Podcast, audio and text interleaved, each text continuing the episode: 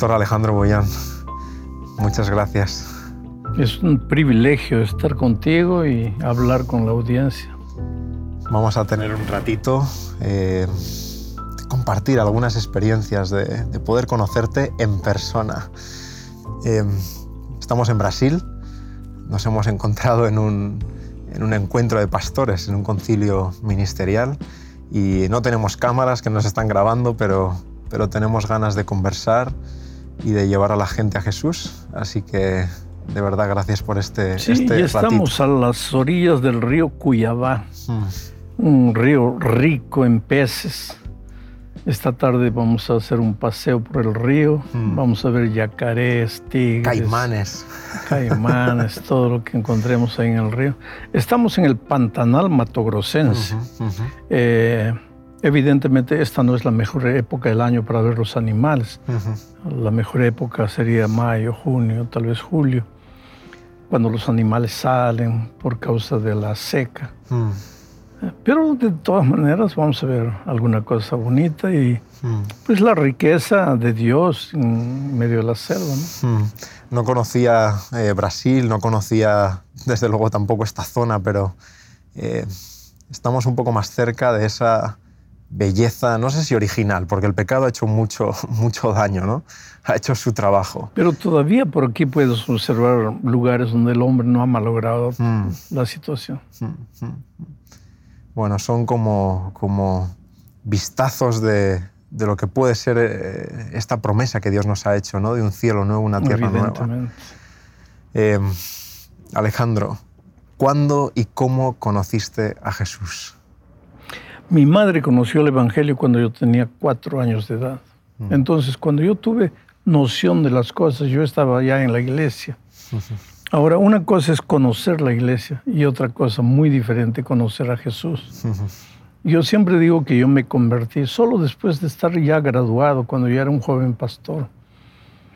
Hasta ese momento era un buen miembro de iglesia, guardaba el sábado, cumplía con todas las reglas de la iglesia, seguía los mandamientos de Dios.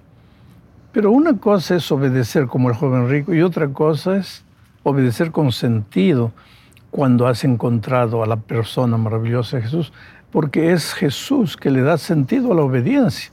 La obediencia, por obediencia, es apenas hueca, vacía, mm. sin sentido. Mm. Pero la obediencia cuando es resultado de tu amor por Cristo, de una relación viva con Jesús, ahí es algo maravilloso que mm. da alegría y satisfacción.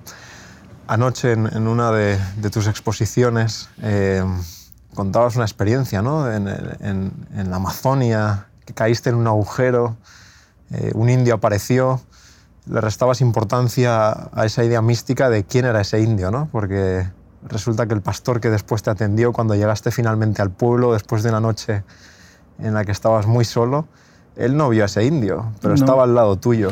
Evidentemente fue un ángel, fue un ángel. Puede inclusive haber sido el propio Señor Jesucristo. Hmm. Pero como digo yo, cuando cuento esta historia no estoy preocupado en el aspecto místico de la historia, sino que aquella noche entendí una lección, que mi vida solo no tenía sentido, que la vida cristiana hay que vivirla acompañado de la persona de Jesús, aunque no lo veas, aunque no lo toques, aunque no lo oigas personalmente, pero hay que vivir acompañado por Él. Jesús no es una fuerza, es una persona una persona maravillosa que se hizo carne para vivir entre nosotros, pero que se fue y volverá para recogernos y vivir con Él por toda la eternidad. Eh, has comentado a, tu, a tus padres. ¿Quiénes fueron tus padres? ¿Qué significaron para ti? Mira, mi padre no conoció el Evangelio, él aceptó a Jesús ya para fallecer. Yo tuve el privilegio de bautizar a mi papá, pero mi madre conoció el Evangelio. Y mi madre fue una mujer de oración, una sierva de Dios, soportó a mi padre tantos años cuando él no quiso saber nada de Jesús y logró llevar los nueve hijos a Cristo. Hoy día, todos casados con gente de la iglesia, en fin. Dios ha hecho maravillas en nuestra familia por causa de la verdad que un día llegó, que nos abrió los ojos, nos abrió los ojos para la educación cristiana, porque mm. mi madre logró llevarnos a todos a la escuela cristiana. Todos mis hermanos somos frutos de la educación cristiana. Mm. Eh, de, todo tu extenso ministerio, que ya se cuenta en décadas, eh, ¿cuántos años de ministerio tienes? 40 años. Cinco años fui pastor de iglesia y después los otros 35 años estuve en funciones administrativas, pero nunca dejé de ser pastor. ¿Con qué te sientes más identificado de todo este ministerio? ¿Con la escritura, la predicación, la administración? Eh, Evidentemente la predicación, tanto así que acabé siendo evangelista. Y hoy día una de las materias que enseño en nuestros seminarios, cuando tengo la oportunidad de hacerlo, es justamente la teología de la predicación. Eh, en el momento que el pastor predica, él es la voz de Dios. Mm. No es Dios, pero es la voz de Dios hablando al pueblo. Y el pastor por eso tiene la obligación de abrir la palabra, de estudiarla, de analizar el texto, para hacerle decir al, escritor bíblico lo que realmente él quiso decir. Hmm. En, todos estos viajes de predicaciones eh, por todo el mundo, eh, ¿en alguna ocasión te has sentido solo a pesar de estar rodeado de gente? Nunca, nunca. Ya me hicieron esa pregunta. Pastor, usted viaja solo, duerme en los hoteles solo. ¿Quién te ha dicho que yo duermo solo? A mi lado está Jesús, converso con Él, hablo con Él. Jesús para mí no es un, un concepto teórico. Jesús para mí no es una doctrina. Jesús es una persona real para mí. Ahora, nunca lo he visto, nunca lo he tocado, pero yo lo siento, está a mi lado.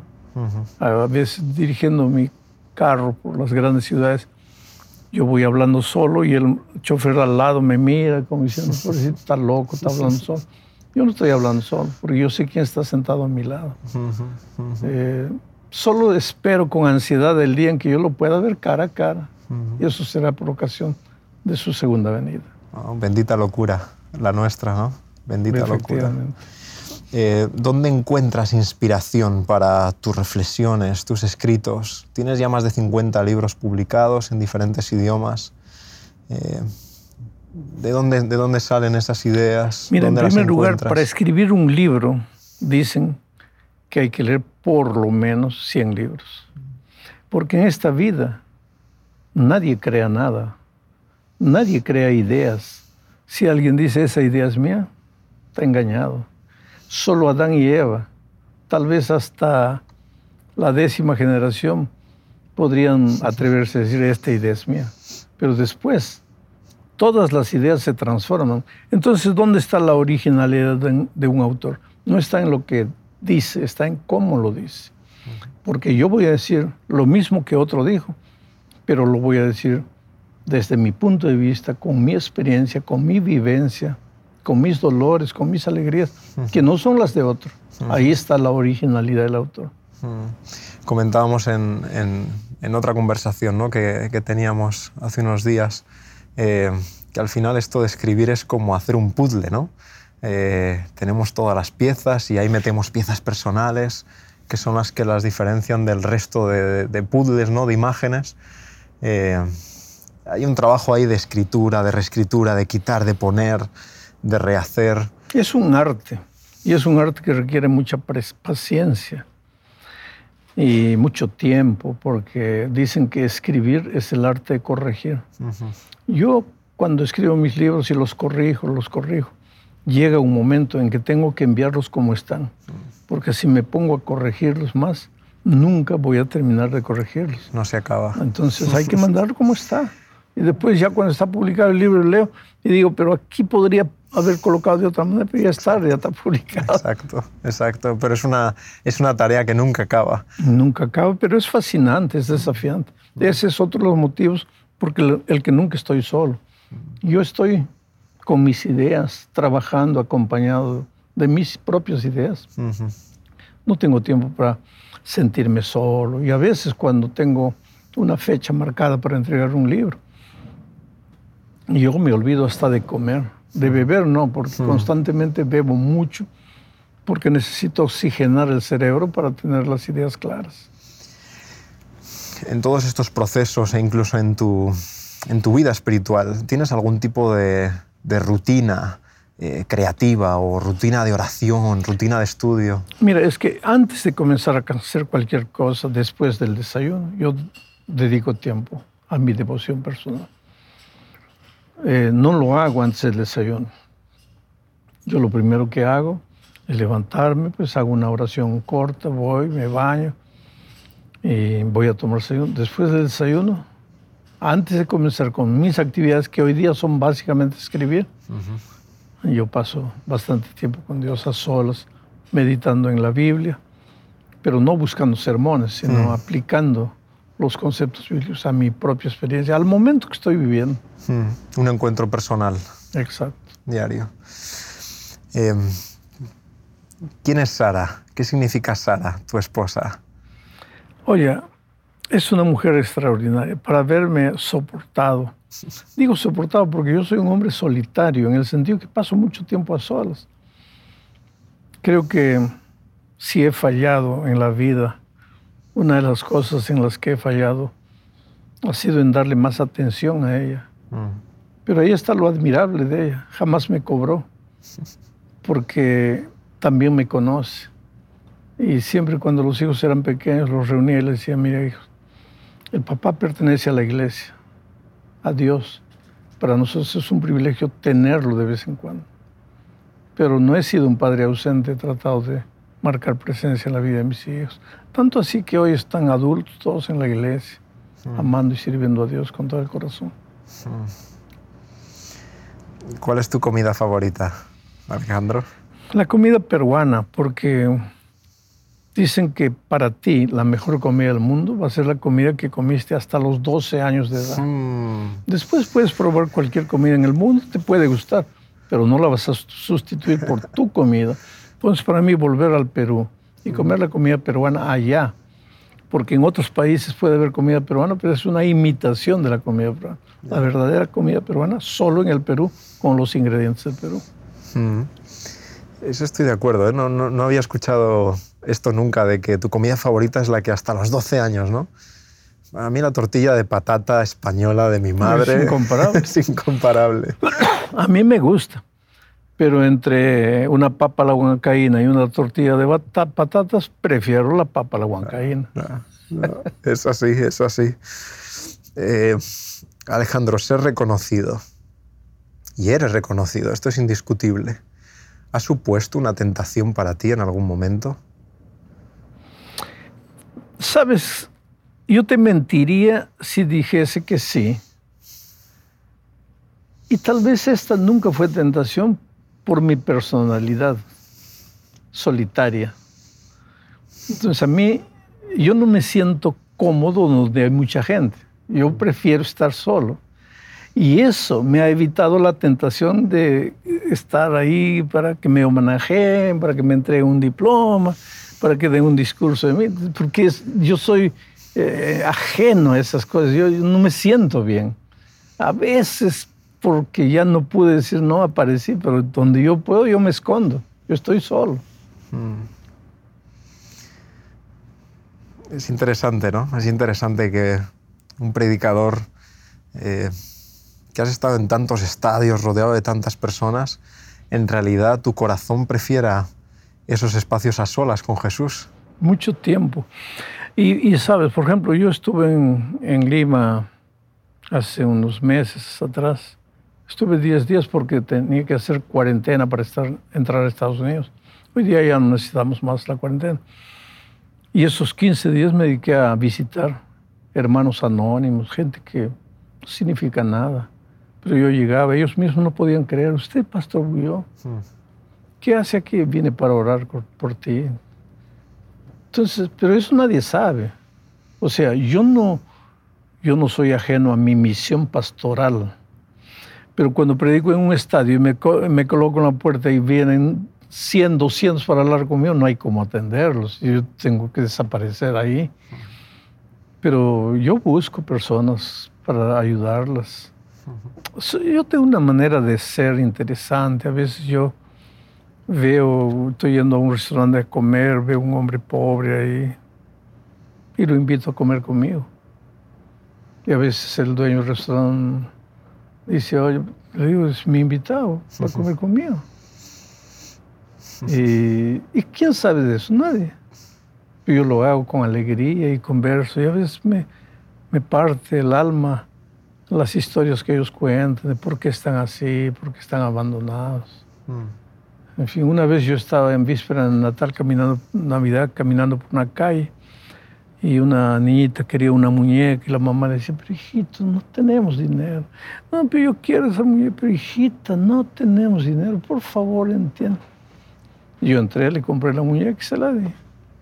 ¿Y quién mm. sabe de eso? Nadie. Mm. Yo me siento feliz de hacer pequeños detalles que yo sé que en los cielos todo está registrado, que los ángeles están viendo mi actitud. Ahora, a veces hay muchos que porque no me ven en público, creen que yo no quiero saber nada con la gente. No es verdad. Pero por favor no me pidan pues en una gran concentración que yo me ponga a dar autógrafos, a tomarme fotografía, porque tampoco ese es mi mundo, eso no quiero.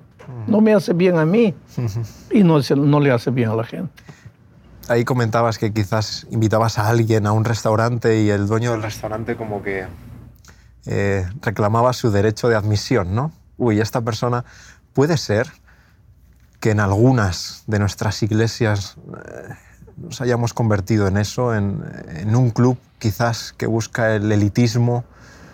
Yo creo que sí, mira, yo estaba en una ciudad y distribuyeron durante el día, habían distribuido unas invitaciones que decían, si tu vida está un caos, si no sabes qué hacer, si crees que la, la, muerte es la única salida, ven esta noche a esta dirección y vas a ver que hay esperanza para ti.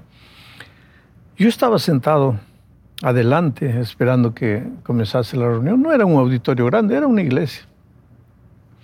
Y de repente escucho discusiones allá fuerte, gente que gritaba, una mujer gritaba feo. Y pregunté qué sucede. No, es que una señora quiere entrar y no la dejan entrar. Y salí para ver qué es lo que pasaba. Y mira, esa invitación que habían distribuido en la ciudad había llegado al barrio rojo de la ciudad, a una, a una sección de prostíbulos y. Y una mujer que trabajaba allá vio, ella era la mujer que pensaba que la única salida era la muerte, que había llegado al pozo, al fondo del pozo, que ya no tenía salida. Y se emocionó y dijo, esto es para mí. Y fue.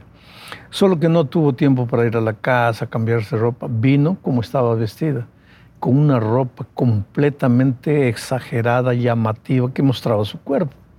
Y para remate tenía un, un cuerpo que llamaba la atención. Y cuando quiso entrar un buen hermano, yo digo bueno, porque no, tuvo una mala intención. Y con todo cariño, con toda cortesía en la puerta, le dijo, hermano, no puede entrar así. Y ella dijo, pero ¿por qué si yo tengo esta invitación? Y arriba en el volante habían colocado invitación personal. Esta invitación personal yo tengo. Pero el hermano le dijo, sí, pero así vestida de esa manera no puedes, porque esta es la casa de Dios. Y pues esa mujer no sabía nada de Dios, nada. Habló unas palabras feas para el, hermano que no la dejaba entrar. Y ya se estaba marchando. Cuando yo llegué a la puerta, ya, ya se estaba yendo. Y yo la alcancé y estaba llorando. Y le digo, mira hija, yo soy el que va a predicar, por favor ven conmigo. Me dijo, no, no quiero. Mira, vas a ser mi invitada personal, por favor, no quiero, por favor, vete, no quiero. Y se fue. Y esa noche cuando me levanté para predicar, ahí estaba la iglesia llena de gente bien vestida, bonita, toda linda. Y sabes que se me hizo un nudo en la garganta. Y yo les dije, hermanos, tal vez la única persona por la que Dios permitió que yo viniera aquí era por esa pobre mujer que no pudo entrar. Pero los seres humanos somos seres humanos. Yo, yo no digo que ese hermano tuvo una mala intención, no lo hizo con la mejor intención. La casa de Dios hay que cuidar, pero la casa de Dios es para quién? No es para el pecador miserable, acabado, que no tiene esperanza. Y nosotros le cerramos la puerta. Eh, predicamos y, este es uno de los lemas ¿no? de nuestra iglesia, todo miembro involucrado. Eh, ¿Es esta la clave de, del presente y futuro de la Iglesia? Si esto no es una realidad, si cada miembro, eh, hombre, mujer, eh, no es un discípulo, ¿a dónde vamos a ir como Iglesia? ¿Qué va a ser de nosotros? Es que tenemos que entender la misión. La misión no es solo traer gente a la iglesia. La misión es llevar gente a los pies de Cristo. Porque solo Cristo puede transformar al ser humano. Y solo cuando el ser humano llega a Jesús, entonces su carácter va a reflejar el carácter de Cristo. Y cuando el carácter de Cristo fuere fielmente reproducido en su pueblo, entonces Cristo va a venir a llevarnos. ¿Por qué no vino? Porque nosotros estamos llenando la iglesia de gente, pero no estamos eh, llevando a las personas a Jesús. Mm. Y quieres saber si en qué punto estamos, pues ve a la iglesia y mira el carácter de las personas. Ah, hay chisme, hay envidia, hay pelea, hay discusión, todo en nombre de Dios, ¿ah? todo en nombre de Dios. Pero en nombre de Dios vamos a faltar respeto al otro anciano, al otro hermano. Entonces, Dios tiene que trabajar en nuestro corazón, en nuestra vida, de una manera que todavía no hemos imaginado. Si tuvieses un, minuto, y sabes que es el último minuto, con esa persona que, que no conoce a Dios, no se ha encontrado con, con Jesús, eh, ¿cuáles serían tus palabras? ¿Qué le dirías? Le diría, mira, si tú no tienes la capacidad de creer, simplemente abre tu corazón y dile a Jesús, Señor, no, no, no logro creer pero ayuda mi incredulidad. Y listo, ya estás salvo en Cristo, espera la segunda venida. Mm. Esa es la experiencia en Marcos, ¿no? Se relata de, ese papá cuyo hijo eh, está enfermo, eh, los discípulos no consiguen curarlo, van corriendo a Jesús, ¿no? No podemos. Jesús le responde, bueno, esto solo funciona con ayuno y oración. Y, y le pregunta al padre, ¿no? ¿Crees? Y el padre reconoce, ayúdame en mi poca fe, ¿no? ayuda a mi incredulidad. A veces ese grito es lo único que necesita Dios para, lo único. para actuar. ¿Qué es lo primero que vas a hacer cuando veas a Jesús? ¿Cómo te imaginas? Oye, mira, a mí no me gusta formar fila para nada. si están diciendo, hay una fila larga ahí porque están distribuyendo carros, bueno, gracias, denle mi carro a otro. Yo no hago fila, para nada.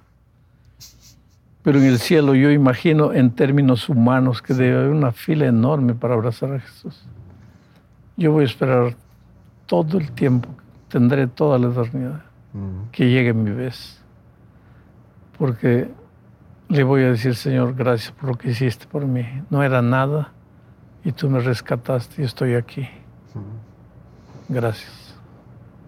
Y después voy a buscar a la hermana de Juez para abrazarla y agradecerle por el camino a Cristo, que me ayudó a entender lo que es la salvación. Hmm. ¿Hay, alguna persona bíblica, algún autor bíblico? Eh? Juan, el hijo del trueno que fue transformado en el discípulo del amor. Predico mucho sobre Juan. Yo tengo libros favoritos de los que predico mucho. Predico mucho de Pablo, de Juan. Eh, en fin, he, predicado prácticamente la Biblia toda, no capítulo por capítulo, pero he predicado todos los libros. Tengo series de evangelismo completas, el libro de Abdías, Miqueas, Malaquías, Oseas, en fin. La Biblia es rica, ¿no? Es una fuente inagotable de sermones. No entiendo cómo alguien puede decir, bueno, ya no tengo sermón. ¿Cómo que no tienes sermón? Mientras tengas Biblia, tienes sermones abundantes. Y una de las cosas que, a las que me dedico es justamente a enseñar cómo sacar los tesoros enterrados en la Biblia. Ahorita estoy escribiendo un comentario homilético en la Biblia, justamente para ayudar a los hermanos a preparar sermones a partir del texto bíblico una de las cosas que más me fascina del texto bíblico es este hilo de oro que recorre eh, todas sus páginas, desde Génesis hasta porque Apocalipsis. el personaje central de la, Biblia es Cristo y es su gracia maravillosa. Génesis 1.1, en el principio creó Dios los cielos y la tierra. ¿Quién creó? Dios. ¿Y el hombre qué hizo? Nada. ahí está la gracia. El hombre recibe todo sin haber hecho nada, gracia. Apocalipsis 22, 23, y la gracia de Dios sea con todos ustedes. Primer versículo, gracia, último versículo, gracia. Y a lo largo de todos los libros de la Biblia, la gracia de Cristo. Cristo y su gracia. Yo digo siempre, es un hilo rojo atravesando cada página de la Biblia. Totalmente. Y eso me pone la, piel de gallina. Bueno, quizás sea una expresión muy española esta, la piel de gallina, ¿no? Pero es, es esa sensación de, wow, el Espíritu está trabajando en, en, ese texto, en esas palabras que cobran vida en Jesús. Y es esa vida de Jesús la que recorre todo el texto bíblico. ¿no? Y tú puedes sacar sermones del libro de Números, del libro de Levítico, que son libros áridos, áridos, aparentemente áridos, y sin embargo son riquísimos, especialmente Levítico, donde está el ceremonial, el sacrificio, en fin, no, hay tantos, y números, oh, Deuteronomio, que ahora estamos estudiando en la lección de escuela sabática. Mm. No, la Biblia es rica. Yo tengo una serie completa del libro de Judas que tiene un solo capítulo, del libro de Abdías Hay quien, quien ha calificado eh, tu predicación de, light, eh, de demasiado amorosa. Eh, ¿Qué dirías al respecto? Mira, hay dos, dos asuntos ahí. El primero es que hace muchos años la iglesia me colocó a hacer evangelismo. Yo no pedí, la iglesia me pidió, me colocó ahí. ¿Quién es el evangelista?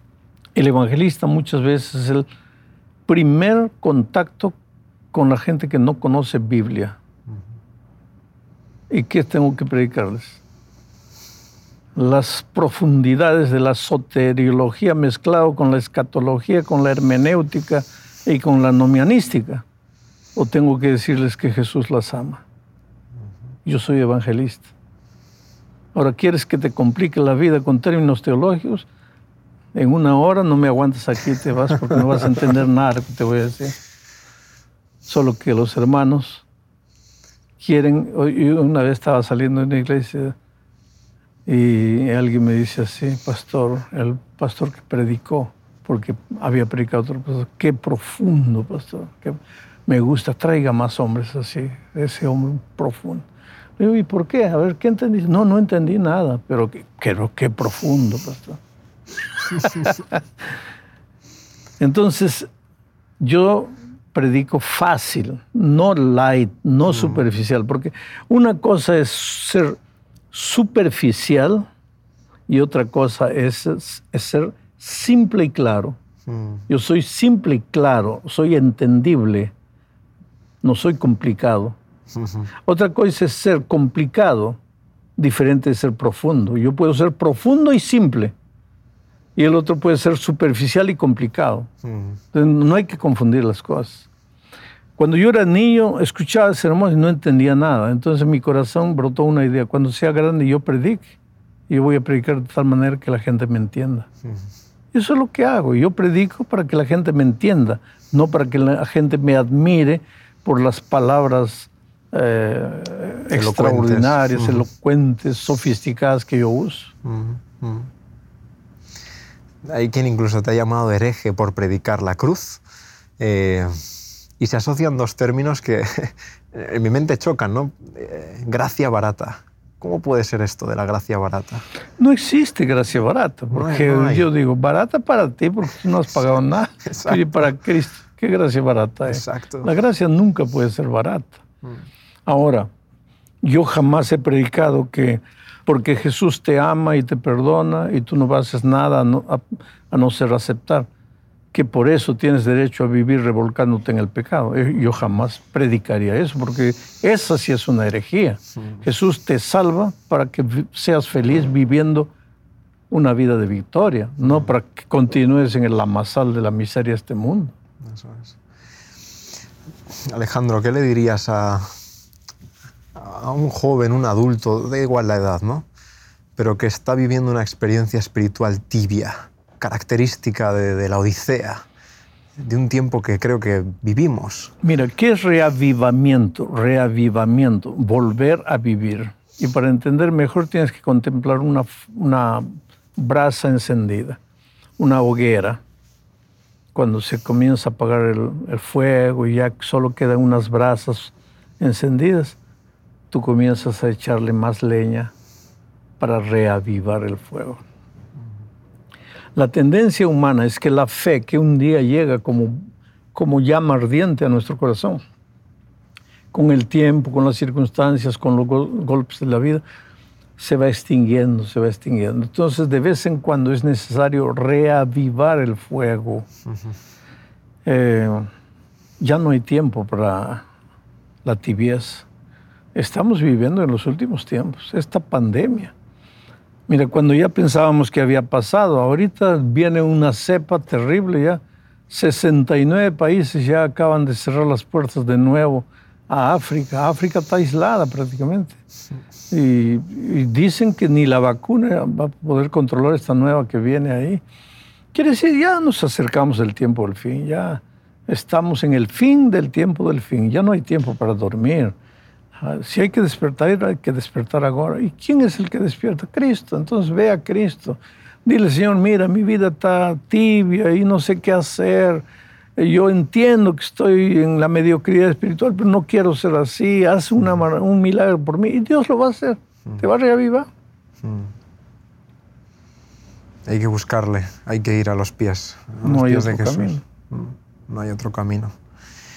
¿Qué conversación o experiencia en tu ministerio recuerdas de, forma especial, particular? Seguro que hay muchas, pero ¿hay alguna que, que tu corazón vibre, tiemble cuando la recuerdas? No, realmente, mira, eh, es, es, hasta injusto pedirme que haga eso.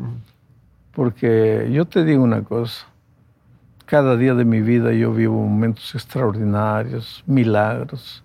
Mi vida es una vida de milagros. Eh, los milagros que yo cuento en, las predicaciones, todos son reales. Yo no invento. Yo puedo contar la historia de manera atractiva, pero yo no invento la historia. La historia es real y verdadera. Solo que el predicador tiene que saber contar una historia, porque Pedro salió, cayó, murió. ¿Qué historia es esa? Esa es la verdad.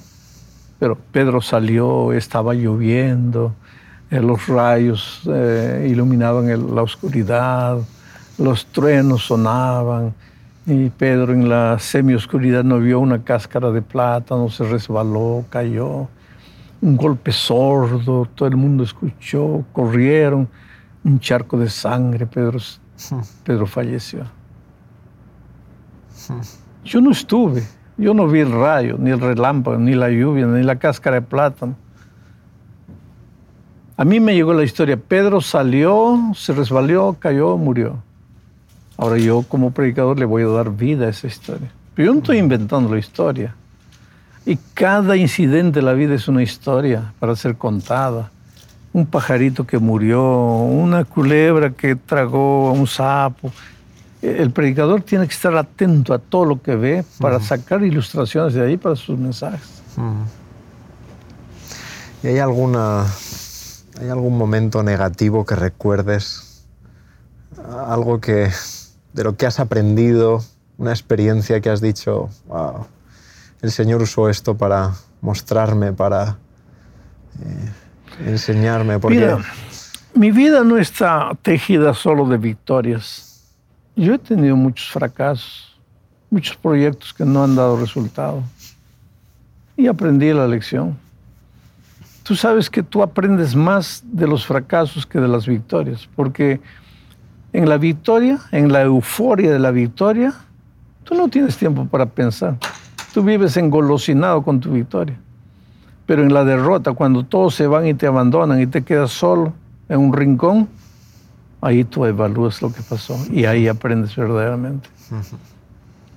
Los fracasos que he tenido en la vida me han enseñado a evaluar y he llegado a la conclusión que el ser humano quiso hacerlo todo solo y que en el entusiasmo me olvidé de Dios circunstancialmente.